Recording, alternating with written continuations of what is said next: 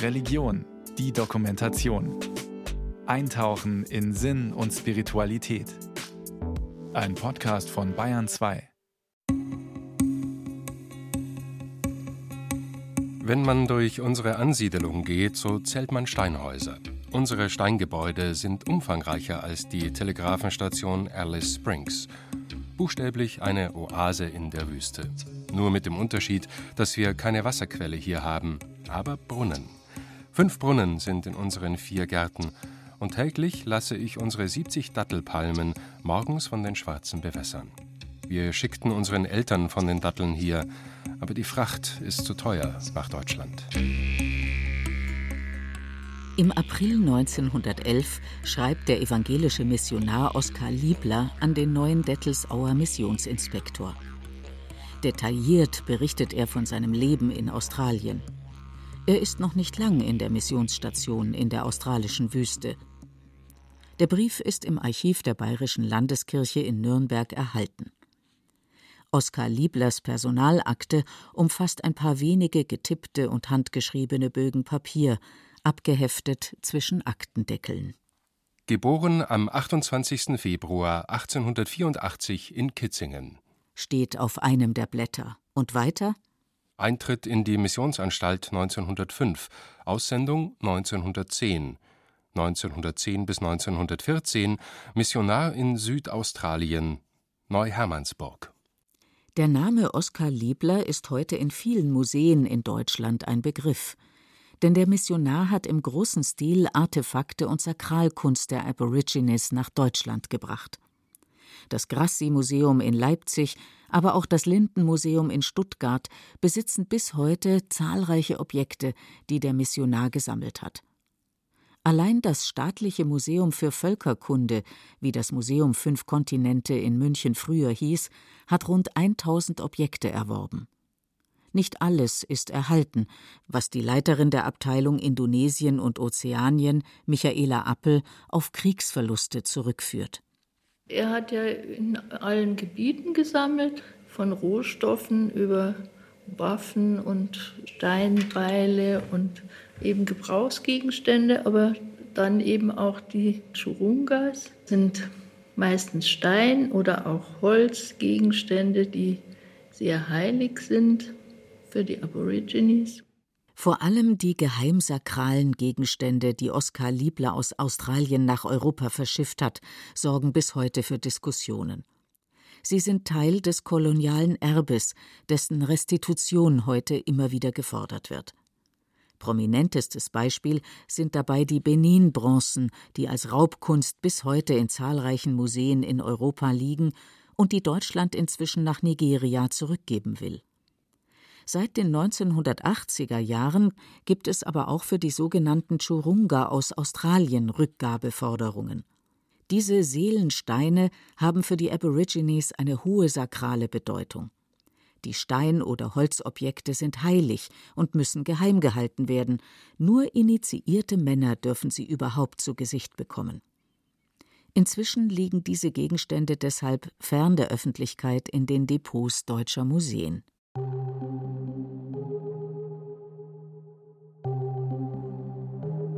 Über Oskar Liebler und seine Motive ist bislang relativ wenig bekannt. Ich habe inzwischen Stapel von Büchern gelesen, Briefe transkribiert aus seiner Schrift äh, ins Leserliche, zusammen mit meinem Mann. Karin Klier ist die Enkelin von Oskar Liebler. Ihren Großvater hat sie nie kennengelernt. Er starb ein paar Jahre vor ihrer Geburt. Was ich sagen wollte, dass ich ihn zwar nicht gekannt habe, aber ich quasi so eine Art Liebesbeziehung zu ihm aufgebaut habe, äh, die mein ganzes Leben lang angehalten hat. Und das kommt vielleicht daher, dass ich in meiner Kindheit sehr oft auf einem Schemel zu den Füßen meiner Großmutter saß und sie mir Geschichten aus Hermannsburg erzählte, der Missionsstation im Inneren Australiens. Das waren herrliche Geschichten, von denen ich tatsächlich nicht genug bekommen konnte. Ich war damals vielleicht, naja, so zwischen drei und vier Jahre alt.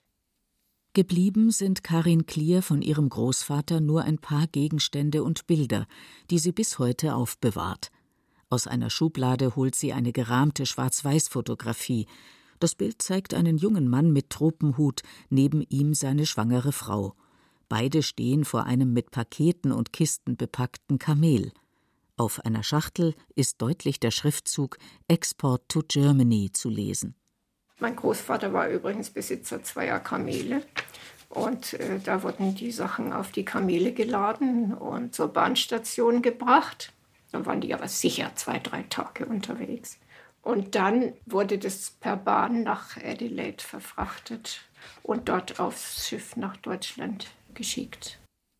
Bumerange, Speere, Schilde und sakrale Gegenstände transportiert Oskar Liebler so von Australien nach Deutschland. Mit Hilfe seines Vaters und seines Schwiegervaters verkauft er die Artefakte an Museen. Und das nicht nur einmal, sagt der Kulturanthropologe Olaf Gerken, der intensiv zu Oskar Liebler und seinen Sammlungen geforscht hat. Anfang 1911 hat er eine kleine Sammlung nach Deutschland geschickt und der Vater hat versucht, sie dann sozusagen an verschiedene Museen zu schauen, ob die interessiert sind. Und da kam schon damals irgendwie wohl der Vorwurf, dass er hausieren geht mit den Objekten. Und da schreibt er dann, nee, das ist nicht der Fall. Es gäbe einen Freund in Böhmen, der hätte Oskar gebeten, Insekten zu sammeln.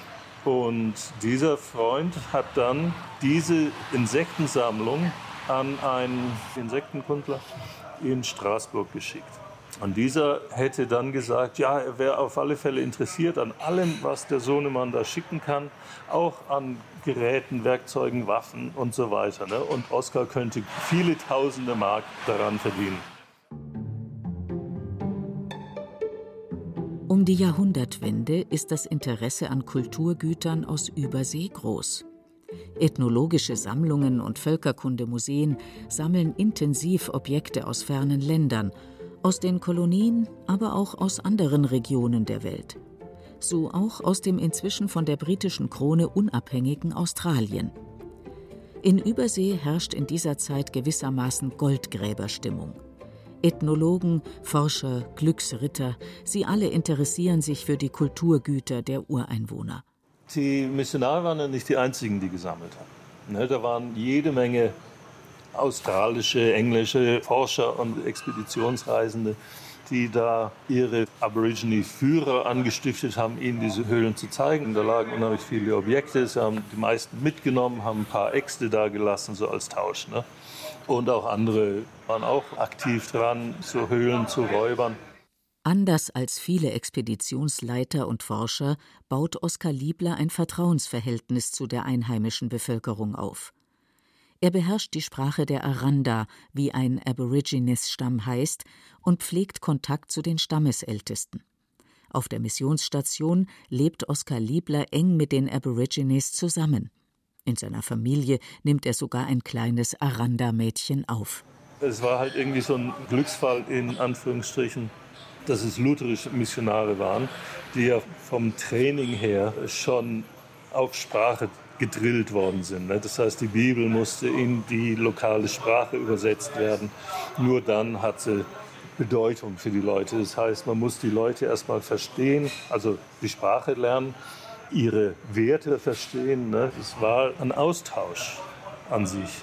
Das hat natürlich auch wieder dazu geführt, dass da ein, ein Vertrauensverhältnis aufgebaut worden ist zwischen den Missionaren und den Aranda. Mitten in der australischen Wüste treffen dabei zwei Welten aufeinander, die Lebenswelt der Aranda und die Lebenswelt des deutschen Missionars Oskar Liebler. Die Aborigines, die seit jeher in der Region leben und ihre eigenen Riten und Traditionen haben, und der Missionar, der als Fremder kommt und eine fremde Religion importiert. Wer die Briefe liest, die Oskar Liebler zurück nach Neuendettels ausschreibt, bekommt dabei auch ein Gefühl von dem europäischen Überlegenheitsgefühl christlicher Missionare. Der australische Papua hat ein trauriges Dasein. Im Winter friert er, besonders nachts, und unterhält deshalb ein ständiges Feuerlein in seiner elenden Gras- und Buschhütte, die eine Woche da, die andere Woche dort. Sein Brot macht er mühsam aus Grassamen und er jagt auf Wallabies und Kängurus mit Speer und Bumerang. Die Kaninchen ersetzen mehr und mehr das Kängurufleisch. Selbst bei uns schon merkt man, dass die Kängurus sehr abnehmen. Wildenten, wilde Truthähne, Fische und mancherlei Früchte, Schlangen, Eidechsen und Gewürm, das uns Weißen nicht behagt, bilden die Nahrung dieser seltsamen Wüstenkinder. Oskar Liebler ist von seiner Mission überzeugt. Er will den Aborigines den in seinen Augen wahren Glauben bringen. Dafür nimmt er einiges in Kauf. Dürre und Trockenheit setzen ihm zu. Es herrscht eine unbeschreibliche Hitze. 30 Grad Celsius zeigt das Thermometer noch nach Mitternacht. Oskar Liebler bekommt nachts kaum ein Auge zu. Dazu kommen die Wüstenbuschfliegen, die die Augen entzünden. Trotzdem, er fühlt sich von Gott berufen. Er war also ein Mann, der wusste, was er wollte und er wollte Jesus dienen als Missionar und zwar mit ganzem Herzen wirklich. Also das Beste in ihm. Und er hat es aber getan gegen große Widerstände. Vor allem seine Eltern haben sich also jahrelang äh, dagegen gesperrt und er musste richtig kämpfen, um diese Seminare in Neuendettelsau besuchen zu dürfen. Naja, er war vielseitig, würde ich sagen. Er konnte also sich da auf der Missionsstation einbringen, indem er Pläne für ein Haus entworfen hat, äh, sogar einen Fachwerkgiebel eingebaut hat, einen fränkischen. Liebler predigt, er hält Bibelstunden ab und feiert die christlichen Feste Ostern und Weihnachten. Als Missionar leitet er die Missionsstation, was auch heißt, er muss sich um die nötigen Finanzen und um die Versorgung vor Ort kümmern. 390.000 Hektar Land gehören zur Missionsstation, sagt Karin Klier. Datteln und Eukalyptusbäume wachsen hier. Auf der Farm werden aber auch Rinder, Pferde und Ziegen gehalten. Oskar Liebler, der vor seiner Ausbildung zum Missionar das Textilhandwerk erlernt hat, trägt die Verantwortung. Wir hatten einen kurzen, aber sehr heißen Sommer. 1910 hatten wir ein sehr wasserreiches Jahr. Nun aber ist große Dürre. Überall wird für unser Vieh 2000 Rinder und 800 Pferde, 300 Ziegen und Schafe Wasser gegraben von unseren Schwarzen. Unsere Station ist auf die Schwarzen auch angewiesen. Dem Oberhirten wird zurzeit ein neues schönes Steinhaus vom weißen Zimmermann hier gebaut. Außer diesen beiden weißen Familien ist noch ein englischer Arbeiter und seine Familie als Hirte beschäftigt. Das war ja auch ein Wirtschaftsunternehmen, ne, so eine Station. Die haben ja Kühe gezüchtet, Schafe gezüchtet, Pferde gezüchtet zum Verkauf, damit die Kirche Geld verdient. Wo natürlich Hermannsburg auf so einem dürren Landstrich nicht besonders gut war, ne, für die Kirche Geld zu verdienen. Also die waren immer auf Unterstützung von Spenden angewiesen. Für die Missionsstation hat Oskar Liebler immer neue Ideen, die sich jedoch oft nicht umsetzen lassen. Beispielsweise überlegt er, Schafwolle vor Ort zu Kleidung zu verarbeiten. Irgendwie hat er mit seinen Ideen nicht in seine Zeit gepasst, sagt der Kulturanthropologe Olaf Gerken. Auf der Missionsstation entdeckt Oskar Liebler für sich bald ein weiteres Betätigungsfeld, das Sammeln von Kulturgütern. Wie er in den Besitz dieser Artefakte gekommen ist, darüber lässt sich heute vielfach nur spekulieren. Hat er die Dinge getauscht, abgekauft oder die Abhängigkeit der Aranda ausgenutzt? Sie waren, glaube ich, nicht aktiv, Sachen einzusammeln. Sie waren aktiv, indem sie den Aranda auf der Station gesagt haben, ja gut, bring einen Boomerang, das sind dann halt so und so viele Tassen Mehl und Zucker. Es schaut eher so aus, als ob die Aranda die Sachen gebracht haben. Ne? Natürlich in einem kolonialen Kontext, ne? da waren Dürrezeiten, Hungersnöte und so weiter und so fort. Wenn sozusagen die wertvollsten Sachen gegen Mehl und Zucker eingetauscht werden, ne? das ist halt wie hier nach dem Krieg, ne? wo Silberbesteck für ein paar Eier eingetauscht worden ist. Mein Großvater konnte also sehr gut mit den Stammesältesten. Die haben ihn teilweise in Höhlen geführt und haben gesagt, hier, du darfst nehmen, was du möchtest. Und er hat sich mit denen auch darüber unterhalten, wofür die jeweiligen Gegenstände zu gebrauchen sind. Es gibt so ein paar Bemerkungen vom Liebler, dass die Leute gerade diese geheimsakralen Sachen unter Nacht und Nebel vorbeibringen, dass sie halt nicht gesehen werden, weil es halt natürlich auch von ihrer Kultur ja verboten war, diese Sachen da einfach wegzugeben. Und natürlich waren diese Sakralobjekte wesentlich teurer, also die haben wesentlich mehr Mehl und Zucker für so ein Sakralobjekt gekriegt. Und damit war natürlich auch die Versuchung größer. Wohl aus einer Notlage heraus geben die Aranda ihre geheimsakralen Gegenstände weg. Vermutlich war ihnen dabei aber kaum klar, was mit den kultischen Objekten passiert.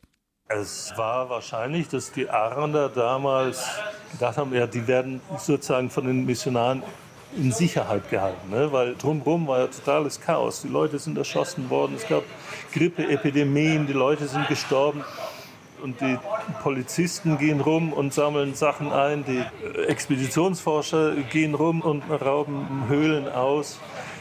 Und da sind diese Leute, die haben Interesse an unserer Kultur, an unserem Wissen, an einem religiösen Wissen, haben den Anstand, sagen wir so, unsere Sprache zu lernen und mit uns auf Augenhöhe sprechen zu können. Dass ihre sakral geheimen Objekte in Museen ausgestellt und dort von aller Welt angeschaut werden, damit haben die Aranda wohl kaum gerechnet. Dem hätten sie wohl auch nicht zugestimmt. Und so bleibt es ein Tauschhandel, der Fragen aufwirft. Unklar ist auch, aus welchen Motiven heraus Oskar Liebler mit dem Sammeln beginnt. Hatte er den Wunsch, die Kulturgüter irgendwie zu retten, oder war es rein wirtschaftliches Interesse? Ich glaube, da war mal irgendwo eine Referenz, dass das Jahresgehalt von einem Missionar wahrscheinlich unter der Armutsgrenze von 150 Reichsmark pro Jahr war. Aber da lasse ich mich gern korrigieren. Und so eine Sammlung ans Münchner Museum, also die erste Sammlung, da haben sie 4.500 Mark dafür gekriegt. Also es war auf alle Fälle ein guter Verdienst. Ne? Und doch, wer an den Geschäften verdient hat, was mit dem Geld passiert ist, das lässt sich heute nicht mehr endgültig rekonstruieren. In Deutschland verhandeln sein Vater und Schwiegervater mit den Museen. Karin Klier geht davon aus, dass vor allem Vater und Schwiegervater die Geschäfte abwickeln und daran verdienen. Übrig geblieben ist wegen der Inflation in dieser Zeit von dem Geld letztlich wohl nicht viel. Ich nehme an, nachdem mein Großvater ja dafür bekannt war, dass er so nach dem Motto Gebet, so wird euch gegeben, gelebt hat, sich gar nicht so um diese Gelder gekümmert hat. Naja, wir dürfen auch nicht vergessen, es war die Geldentwertung, also diese Rieseninflation. Dann der Wechsel 1923 in das andere Finanzsystem sozusagen. Und entweder es ging kaputt oder wie auch immer. Also ich persönlich weiß davon gar nichts.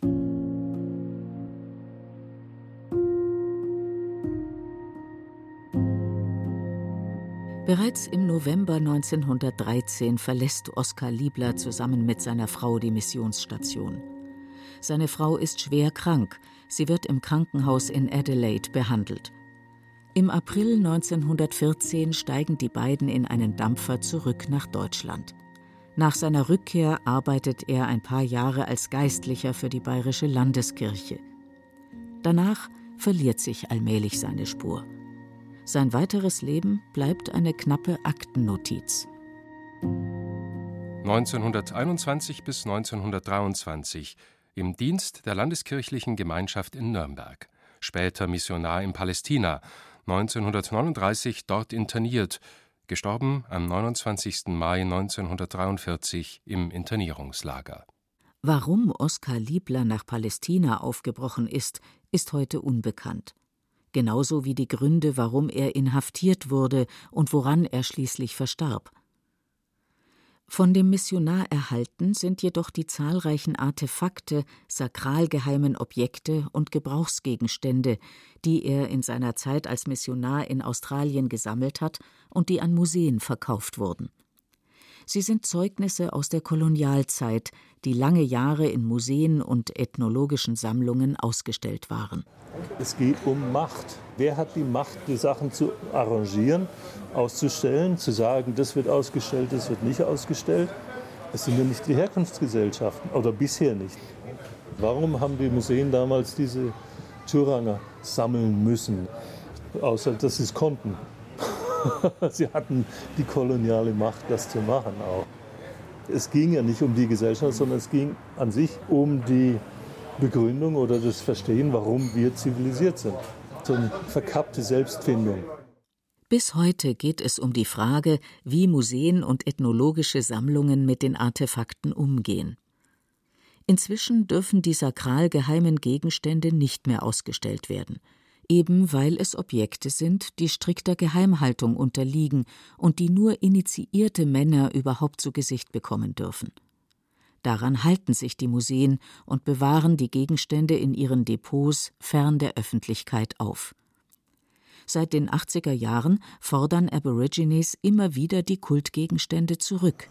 Das Problem ist die Finanzierung von solchen Rückgabeforderungen und die in Australien nötige Recherche, ne, weil diese Objekte sind natürlich sehr spezifischen Individuen zuzuordnen und die müssen, nachdem die originalen Geber verstorben sind, die müssen erstmal identifiziert werden. Ne? Das kann nicht jeder Arrander über jedes Objekt entscheiden, sondern jedes spezifische Objekt gehört zu einer kleinen Arrander-Gruppe und nur die dürfen über so ein Objekt entscheiden.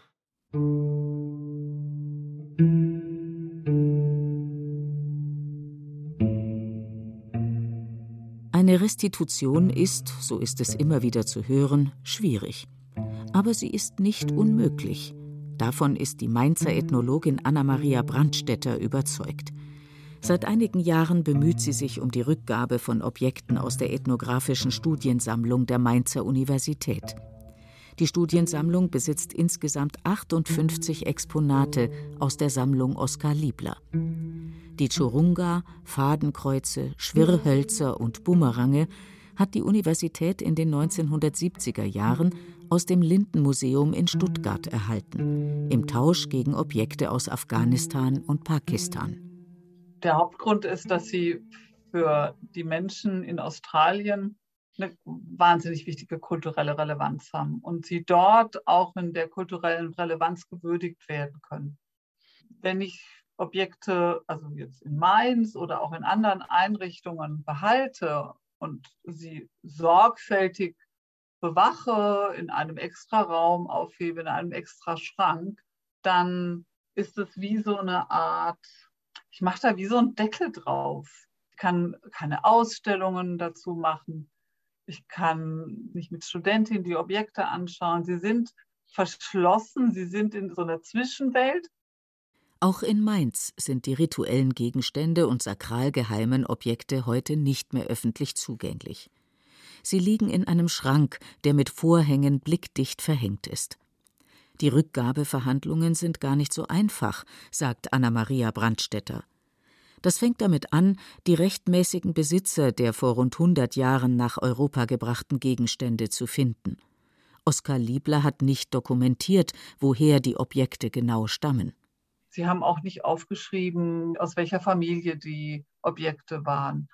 Also vor allen Dingen die ganz besonderen Turunga, die heiligen und geheimen Objekte. Und der erste Schritt ist wirklich herauszufinden, wer darf sie denn eigentlich rechtmäßig in auch einem breiteren rechtmäßigen Sinne überhaupt haben. Seit einigen Jahren finden daher in Australien sogenannte Konsultationen statt, also Gespräche, bei denen Wissenschaftler und Forscher mit Vertretern der Aborigines sprechen. Dabei wollen sie herausfinden, wem die Objekte gehören. Anna-Maria Brandstetter ist optimistisch, was eine Rückgabe angeht. Ich denke immer noch, dass nächstes Jahr möglich ist, weil ja jetzt gerade auch schon die Konsultationen in Zentralaustralien stattfinden. Also von Mainzer Seite sind alle ganz guten Willens. Und die Frage ist, kann in Zentralaustralien auch ein Ort eingerichtet werden, an dem die Objekte dann zunächst auch mal bewahrt werden können, um dann von dort aus auch weiter nach den sogenannten Traditional Owners zu suchen. Mit ihren Überlegungen, wie die sakral geheimen Gegenstände, die für die Kultur der Aborigines von enormer Bedeutung sind, zurückgegeben werden können, ist die Mainzer Ethnologin nicht allein.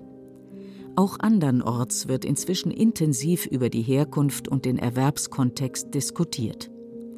Zwar lässt sich heute nicht mehr eindeutig klären, wie Oskar Liebler in den Besitz der Gegenstände gekommen ist, ob er nach bestem Wissen und Gewissen handelte, als er die sakral geheimen Objekte ins Ausland schaffte, oder ob es vor allem darum ging, sie zu Geld zu machen, klar ist aus heutiger Sicht aber, die Kulturgüter gehören nicht hierher. Es bleibt ein Unrecht, dass sakral geheime Gegenstände wie die Churunga nach Europa gebracht und dort bis in die 1980er Jahre in Museen und Ausstellungen immer wieder zur Schau gestellt wurden. Und auch wenn der Versuch einer Rückgabe das Unrecht nicht wieder gut machen kann, die Gespräche mit den Aborigines und der Versuch einer Rückgabe dieser wertvollen Kulturgüter können ein erster Schritt zu Versöhnung und Verständigung sein.